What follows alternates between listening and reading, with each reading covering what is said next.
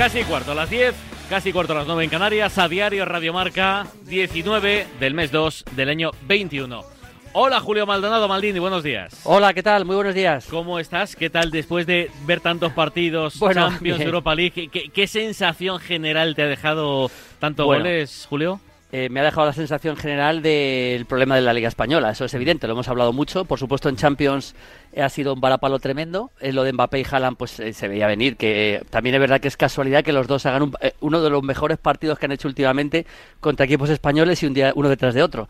Y luego en la Europa League, eh, bueno, estuve comentando en Movistar dos partidos. Comenté el, el, el Real Sociedad Manchester United y el Benfica Arsenal. No he podido ver todavía el, Granada. Se, ah, te- tengo que sacar un rato para verlo, pero no lo he podido ver todavía. Pero desde luego, menos mal que Granada y Villarreal sacaron un poco la cara. La Real fue atropellada por el Manchester United, que hizo el partido perfecto. O sea, es un equipo que contragolpea muy bien, presionó muy bien arriba, se impuso 0-1 y a partir de ahí machacó a la contra. Y luego el Benfica Arsenal, sobre todo me gustó mucho, me gustó mucho Odegar. Me, me parece que hizo un gran partido. Me gustó Ceballos jugando de pivote, pero me gustó mucho el partido que hizo. Odegaard. Sí, sí, titular Odegaard. Jugaron juntos Odegaard y Smith Rowe. Odegaard por detrás del punta, que fue Aubameyang, y Smith Rowe en la izquierda. Eh, yo creo que en el 4-2-3-1 de Arteta, al final Odegaard va a acabar imponiéndose a Smith Rowe en esa posición. Otra cosa es que juegan los dos juntos, que ya lleva un par de partidos jugando juntos. Eh, fíjate, te quería preguntar, eh, Maldini, mm, ¿tú crees que la diferencia, por ejemplo, ayer de- del United ante la Real, es fue más futbolística o más física?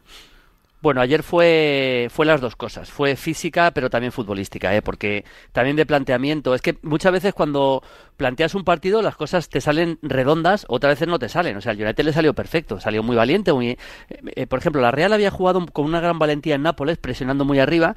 Y eso es lo que le hizo el Manchester United. Y luego a partir de ahí, pues eh, es un equipo que, que a, la hora de correr al espacio es magnífico. Metió gente muy rápida, metió a Rashford, por supuesto, metió a James eh, y le salió perfecto. Y luego tiene un, tiene un lanzador que es ideal, que es Bruno Fernández. O sea que yo creo que ayer fue, fue en el caso del Barça y en el caso del, del Dortmund, sí que también fue una diferencia física, aparte de futbolística, pero ayer la vi fundamentalmente futbolística. ¿Y a Bruno se le puede meter ya en el Olimpo de verdaderos cracks? O... Sin ninguna duda. Sí, ¿no? O sea, Bruno Fernández es, para mí, ¿eh? y desde que llegó al Manchester United lo demostró, uno de los mejores centrocampistas del mundo. Yo le pongo, bueno, yo le puse en mi once ideal de la, de la UEFA la temporada pasada, de, del fútbol europeo, porque es que lo que ha hecho en el Manchester United este jugador, él solo, él solo, en un grande como el United, es cambiarle la cara de arriba abajo, o sea, es que lo tiene todo, Bruno Fernández, o sea, se habla, pasa que por alguna razón especial tiene menos prensa que otros, pero, pero hombre, no llega a ser, el- no, no llega al nivel de De Bruyne, pero me parece que está entre los tres, cuatro grandes centrocampistas del momento, para mí sin duda, Bruno Fernández, y lo vamos a ver en la Eurocopa seguramente. con ¿Y a ti te parece, Portugal. eh, con lesiones y con problemas y tal, pero a ti te parece que se ha bajado un poco el sufle de, de Pogba? Bueno, Pogba, no, no tanto. Yo creo que Pogba, eh, es verdad que en su momento estuvo súper valorado como uno de los grandes, grandes del mundo. Yo creo que eso tampoco era para tanto. Pero Pogba la clave es que tiene que jugar en su posición. Pogba tiene unas condiciones muy específicas. Técnicamente es buen jugador, y no estoy diciendo que no sea técnicamente bueno, pero, pero es un futbolista que necesita jugar eh, en el ida y vuelta permanente, como interior. Y cuando se le coloca en un doble pivote, como a veces ha hecho también Solskjaer, ahí no funciona porque se le ata demasiado. Y Solskjaer lo ha visto. El último partido que jugó, jugó pegado a la banda izquierda. Luego le cambió por, por la lesión de McTominay y le tuvo que poner como interior. Pero si le dejas llegar, eh, en un equipo que, digamos que a veces espere más atrás y que tenga espacio para correr, ahí Pogba te mata. A mí me parece un gran centrocampista. Por ejemplo, no le veo para el Barcelona, en el estilo del Barcelona, pero en un equipo más de ida y vuelta, eh, más vertical. En el Liverpool, por ejemplo, en el Liverpool anterior, no el de ahora, sino el anterior de Klopp, le vería perfectamente, por ejemplo. Eh, ¿al, Barce- ¿Al Barcelona le damos alguna opción de remontar en la, en la vuelta o no? Bueno, eh, las opciones que te da que el fútbol, el fútbol de vez en cuando hemos visto cosas increíbles, pero vamos, sería una de las mayores eh, sorpresas que yo recuerdo en la historia de la Copa Europa, que el Silva se remonte a este partido. O sea, eh, pues no sé, hay que darle un 1% porque, porque puede pasar, en un Eh, partido se- pueden pasar. ¿Sería más gorda que la del 4-0 y el 6-1? Sí, sí, sí, porque, porque sería hacerlo en campo contrario. Es verdad que no hay público, eso es verdad, pero sería hacer- hacerlo en campo contrario, sería más gorda, sí. Porque ahora remontar un 4, remontar un, un, eh, un 4-0 en contra en tu estadio con el campo lleno, pues eh, lógicamente eh, no es que sea fácil, eh, no lo había hecho nadie en la historia, pero fácil no es. Pero este me parece me parecería más difícil todavía. O sea, había menos opciones todavía que la que, que la del 6-1. ¿Y el Sevilla?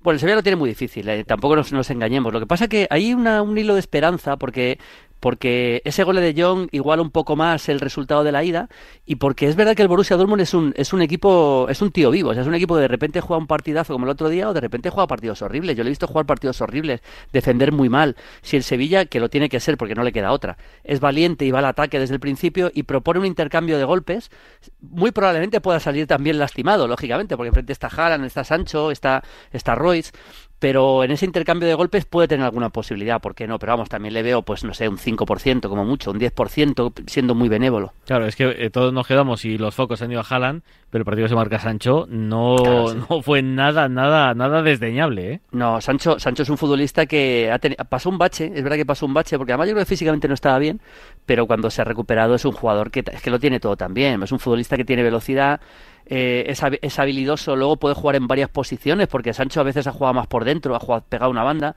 Luego también Marco Royce, es que lo hizo muy bien eh, el, el, Dortmund, porque lo que hizo fue colocar a los dos, a los dos eh, jugadores rápidos, sobre todo a, a, Sancho, jugar bastante pegado una banda, y Royce también en la otra, para dar un poco más espacio a Haaland, y Haaland se movió muy bien. Eh, y luego Haaland es un jugador que es que, yo creo que lo comento aquí alguna vez, eh, puede engañar un poco porque, claro, es, es, un toro físico, es, un jugador que, que, impresiona físicamente, pero es que además tiene bastante habilidad y tiene bastante velocidad, es un jugador rápido. O sea, si tú le ves jugar en, cuando empezaba a jugar en, en Noruega, eh, con Solskjaer entrenador, por cierto, eh, había, había muchos goles que metía que se le daban el espacio y él le ganaba siempre la carrera a los defensas. Es un jugador muy rápido, Haaland. Es, es, un, es el atleta del siglo XXII, prácticamente en todos los sentidos, ¿no? Es un robot, es, es como... ¿A ti te gusta la saga Rocky? Eh, bueno, sí, la he visto, sí, hace mucho, sí, la vi de, la vi de pequeño. Iván Drago, ¿no? ¿Te, suena? Sí, sí, sí, sí. El, el, el, bestiajo este soviético que se inflaba claro, claro, claro. Que, que pobrecito que mata a Apolo Creed. Se lo mata en un combate. Pobrecito. En fin. Bueno, es, es, un robot, como dices, es un robot en el sentido de, de, la sensación que da, pero luego es un robot con mucho talento. ¿eh? yo espero que si al final llegamos a la era de los robots, que tengan el talento que tiene Haaland para hacernos cualquier cosa, porque, porque sí, sí, es un, es un, es un delantero, yo diría que prácticamente perfecto. Y luego tiene un hambre o sea, él cuando recibe la pelota en el medio y tira una pared, él directamente se va al ataque al, con una potencia, es que es imparable. Es como la manada aquella que decíamos de, de Ronaldo cuando se iba al ataque, pues es parecido. 6, 28, 26, 90, 92. Ahí puedes dejar tu comentario, tu pregunta, tu cuestión, lo que tú quieras para, para Maldini. Eh, Julio, vuelve la Champions la semana que viene. De hecho, no se va a ir. El martes en Bucarest, Atlético de Madrid, Chelsea. El Chelsea ha mejorado mucho con Tuchel, ¿no? Bueno, ha mejorado completamente. O sea, el Chelsea ahora, ahora da mucho miedo. Antes, de, antes con Lampard a mí, sinceramente, no me daba tanto miedo. Ahora me da bastante más respeto, por lo menos, respeto. Primero, si quieres, hablamos de las cifras. Las cifras son unas cifras frías, pero son tremendas. O sea, desde que ha llegado Tuchel son seis partidos, cinco triunfos, un empate y ninguna derrota. Ha recibido un gol en los seis partidos desde que ha llegado Tuchel. El primer partido de Tuchel fue 0-0 contra el Wolverhampton, que fue un poco el primer partido que estaba un poco ahí a ver cómo funcionaba y a partir de ahí todo triunfos y algunos más inapelables que otros, lógicamente. Por ejemplo, el 0-1 ante el Tottenham en, en, Londres, en el campo del Tottenham, eh, es, un es un resultado corto, pero en el juego fue muy superior. Y luego ha habido partidos que ha ganado con, con mucha facilidad. Yo si quieres te digo cuatro o cinco claves de, por, qué este equipo está como está. Por favor. Eh, ha, cambiado, ha cambiado el equipo completamente. Está jugando con tres centrales ha recuperado un poco a, algunos jugadores de la vieja guardia como Azpilicueta, como Marcos Alonso, que el esquema de tres centrales le viene muy bien. Mm. Y luego hay dos cosas clave. En el medio campo, Jorginho y Kovacic. Lo de Kovacic es una sorpresa. Yo creo, yo no esperaba que Kovacic eh, volviera a recuperar el nivel que tiene, pero es un futbolista que aporta mucho jugando con Jorginho de pivote. Y Jorginho, desde luego, es clave porque este equipo eh, quiere, quiere tener la pelota, quiere dominar y Jordiño es fundamental. Y luego lo que está haciendo con Hudson Odoi es muy interesante. El otro día contra el Newcastle le puso otra vez de carrilero, como juega con defensa de tres, de, de, de carrilero derecho a veces ha jugado de segundo punta, es un jugador que tiene velocidad y, que es un jugador muy muy completo y le está utilizando muy bien. Luego ha metido en su posición a Timo Werner y le está funcionando todo bien. lo que pasa es que el Atlético de Madrid todo esto lo sabe, yo confío en el Cholo que pueda contrarrestarlo, pero ahora mismo el Chelsea está ha dado un salto cualitativo tremendo, la verdad. Pero Havertz y Ziyech y tal, eso juega un poco, juega menos. Bueno, Ziyech es uno de los grandes perjudicados por, por el esquema y porque al jugar con tres centrales, esto es, esto es esto es lo de siempre, como decía en su Cruz, que los, que los extremos los matan los carrileros, es, obvio, ¿no? Pues esto es igual. Juega con tres centrales, mete dos laterales largos, digamos, y uno es Hudson Odoi. La única opción que podría tener Ziyech es jugar de carrilero, donde Hudson Odoi, porque jugar por dentro, por supuesto que lo puede hacer, pero tiene jugadores para hacerlo mucho mejor el, el, el Chelsea que que con lo cual lo tiene muy difícil. Y Havertz es verdad que ha tenido una lesión, pero no termina de adaptarse bien. Y con, lo que, con el funcionamiento que están teniendo Mason Mount, que no he hablado de él, otro jugador que está a un gran nivel, más luego Timo Werner, si encima juega con un 9, el otro día contra el Newcastle juego con Abraham y Werner por detrás, es que no hay hueco para Havertz. Yo no digo que pueda entrar en algún momento, pero en principio no hay hueco para él. ¿Y, cómo te imaginas haciendo más daño? ¿Jugando eh, Suárez con Joao, Suárez con Correa, Llorente por la banda, eh, Coque Saúl en el medio? ¿Cómo te lo imaginas para, para hacerle pupita? Bueno, Llorente, Llorente puede jugar por la banda, si mantiene los tres centrales puede jugar de carrilero. A mí me gusta mucho más Llorente jugando como cerca del interior, un poquito más por, esos carriles más interiores, que es donde él verdaderamente hace daño. Correa, yo creo que el Chelsea va a intentar eh, dominar el partido, va a intentar atacar y va a salir desde el principio a atacar. No, veo al Chelsea porque no lo está haciendo, no, no veo al Chelsea metido atrás, con lo cual es verdad que la velocidad de Correa te puede hacer daño. Pero también Joao Félix es un gran lanzador para Luis Suárez. Yo apostaría por Joao Félix. Yo apuesto por el talento puro y Joao Félix tiene más talento que Correa, siendo Correa un gran jugador. ¿eh? Así yo, yo pondría a Joao Félix y desde luego buscaría la forma para que jugara por dentro Llorente en vez de, de carrilero. O sea, Eh, pues, pues, pues nada, pues eh, meter, meter en el carril derecho, buscar la fórmula. El otro día Carrasco, por ejemplo, empezó en la derecha como, sí. como, como carrilero Eh, derecho. eh, pues buscar- que, que, que, por ejemplo, Versálico está jugando solo partes. O Claro, juega es que la segunda Versálico- o juega la primera. Versálico yo creo que está bien si, si, si- ojo, si cambia el dibujo y juega con defensa de 4, que puede ser también, por supuesto, el Cholo, aunque le está funcionando muy bien la defensa de 3 por el tema de Mario Hermoso, de jugar como central y sacar mejor el balón, más por dentro que como lateral, yo creo que si juega con defensa de 4, la opción es Versálico, está claro, y luego meter a Llorente más como más en el medio, o sea, directamente que arranque desde el medio campo, no de carrilero. Si no, quizás la opción Carrasco de lateral derecho o de carrilero derecho podría ser una buena opción, con Lodi en la otra banda. Bueno, eso hay muchas, muchas formas, pero desde luego creo que Llorente pierde jugando de carrilero puro, eso sí lo creo. Y Kepa titular. Bueno, el otro día jugó, sí, el otro día jugó contra el, contra el Newcastle titular y vamos a ver si es titular. Yo creo que Kepa, Kepa eh, a mí me parece que Kepa en cuanto recuperó un poco la, digamos, la, eh, el, el nivel que él sabe que puede tener, tiene que jugar en este O equipo. sea, el que mejor Kepa es mejor que el mejor Mendy.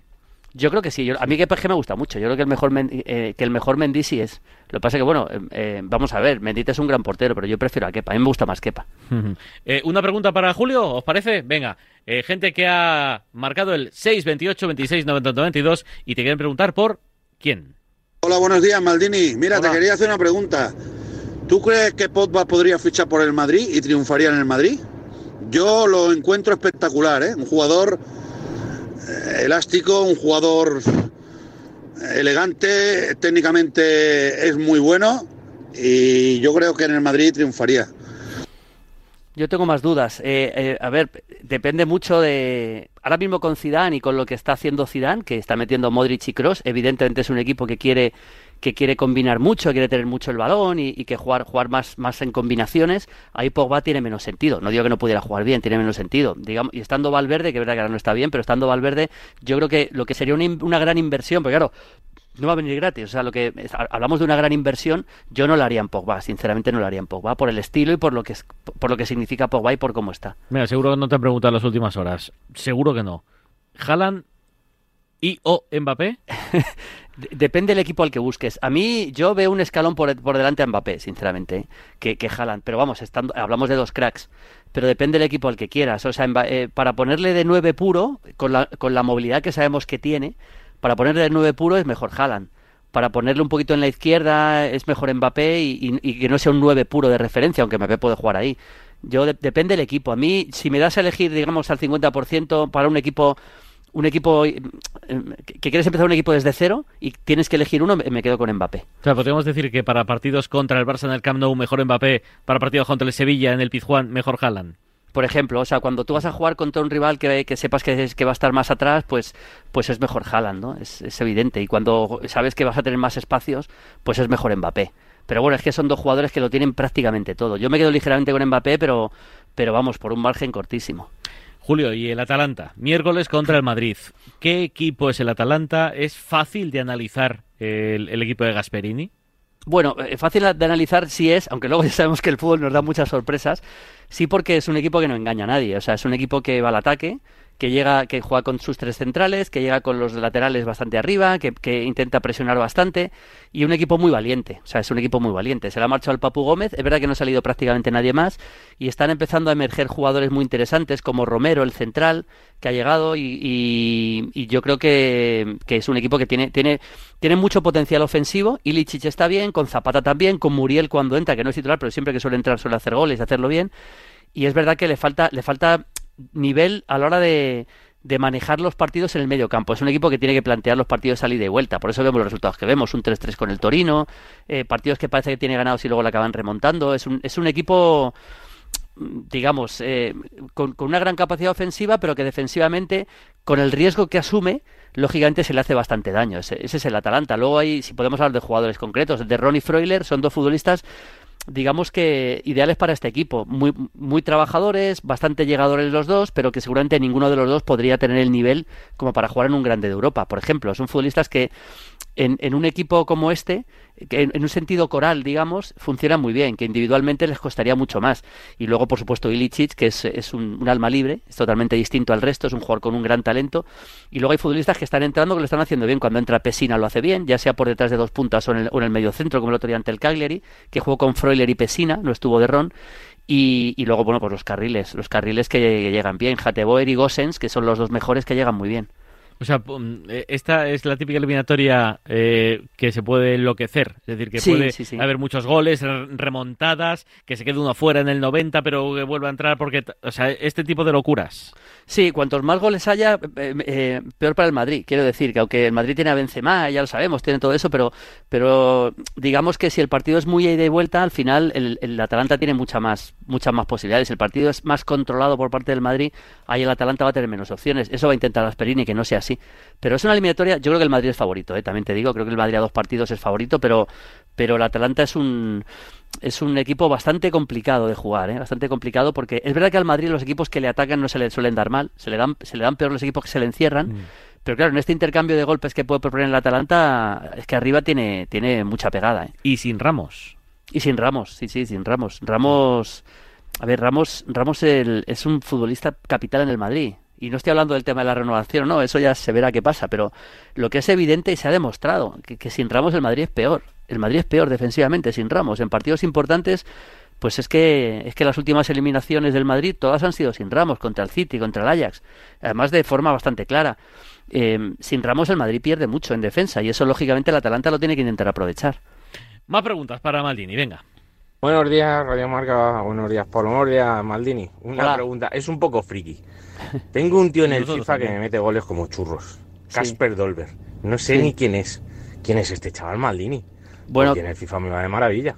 Gracias. Casper Dolberg es un, es un danés, ahora está en el Niza, pero bueno, estuvo en el Ajax durante tiempo. La verdad es que se esperaba que, que fuera el, eh, uno de los grandes jugadores de Dinamarca y, de, y del fútbol incluso europeo, te digo, en su momento, y se ha quedado bastante menos. Está en el Niza ahora, pero vamos, se ha quedado menos de lo que prometía. Hola Maldini, crack. Hola. Yo quería preguntarte por qué no te ficha el Real Madrid a ti como director técnico. Serías el Monchi del Madrid sin ninguna duda. Bueno, sí, está bien. Yo te digo una cosa, yo hago lo que me... Yo disfruto con mi trabajo, con mi profesión, hasta con todo en la tele, en la radio, en el periódico, en, en, en Marca, vamos, en Movistar, en Marca, en aquí en Radio Marca, en, en Cope y, y, con mi canal de YouTube. Disfruto tanto que es que no pienso en otra cosa y me, y me encanta lo que hago, o sea que, que nada, soy feliz así. Pero, que ¿Algún acercamiento ha habido, Julio? ¿no? Bueno, del Madrid no, de, no, sí, hombre, lo he contado muchas veces, sí. pero del Zaragoza, de algún otro equipo, pero del, equipo, eh, del Zaragoza por su día, en, por su día tuve una oferta, tuve un contrato en la mano para ser director deportivo hace ya muchos años y les dije que no. Eh, yo me iba al Mundial del 2006, al Mundial de Alemania y, hijo, yo estaba, iba a hacer el mundial con Maradona. Fue el de Maradona, claro, claro. Claro, está, aquello era, y me dijo, no, pero cuando vuelva, Agripito Iglesias, que era el, el, que entonces era dueño del club, me dice, no, pero cuando vuelvas ya no te preocupes, que yo lo voy, yo lo voy diciendo ya a la prensa, que se vayan enterando. Le digo, no digan nada porque. Y le llamé, le dije que al final lo había pensado mejor y que no, que no, que es que me encanta mi profesión. No, nunca se sabe, ¿eh? al final, ojo, nunca se sabe, pero... pero... O sea, no, no, lo descartas tampoco. Bueno, en la vida no se tiene que descartar nada nunca, por supuesto, nunca. Pero, pero ahora mismo ya te digo yo que no. ¿Y tú tienes en la cabeza, por ejemplo, algún chaval joven que en España no se conozca? Este tío, si, si el que le fiche, acierta. Bueno, no sé si para director deportivo. No, nombres, pero algo Sí, sí, hay gente, hay gente que conoce mucho el fútbol. A ver, director deportivo es que va mucho más allá de conocer jugadores y conocer equipos. Yo creo que ya es me, yo creo que ese es un cargo mucho más, incluso hasta político en cierto sentido, ¿no? Pero a la hora de, por ejemplo, incorporar una dirección deportiva de jugadores, de chavales que conocen y que ven mucho fútbol y conocen mucho fútbol, a la hora de dar nombres que luego tendrán que pasar otro filtro, ¿no? Digamos, jo, yo conozco muchísimo. Bueno, uno trabaja en Radio Marca, que es Alberto López Frau, por ejemplo. Sí, muy bueno. Ese chico es buenísimo. Ese chico es, yo siempre lo, aparte que es amigo, yo ese chico le conocí cuando empezaba y yo dije, este chaval porque además lo tiene todo, es humilde, porque es humilde, y eso es muy importante, es buen compañero, gran conocedor del fútbol, gran trabajador, y dije, este chaval va a llegar donde él quiera. Y siempre se lo digo, lo que pasa es que me dice que... ¿Sabes lo malo de Frau? Que es que le quiero mucho. Lo malo es que apenas tiene camisetas, tío. Sí, sí, apenas tiene camisetas. debería tener alguna camisetilla. Tiene alguna más, tiene alguna. Va a sacar un libro ahora, ¿sabes, no? ¿De camisetas? No, un libro de un libro él, un libro escrito por él.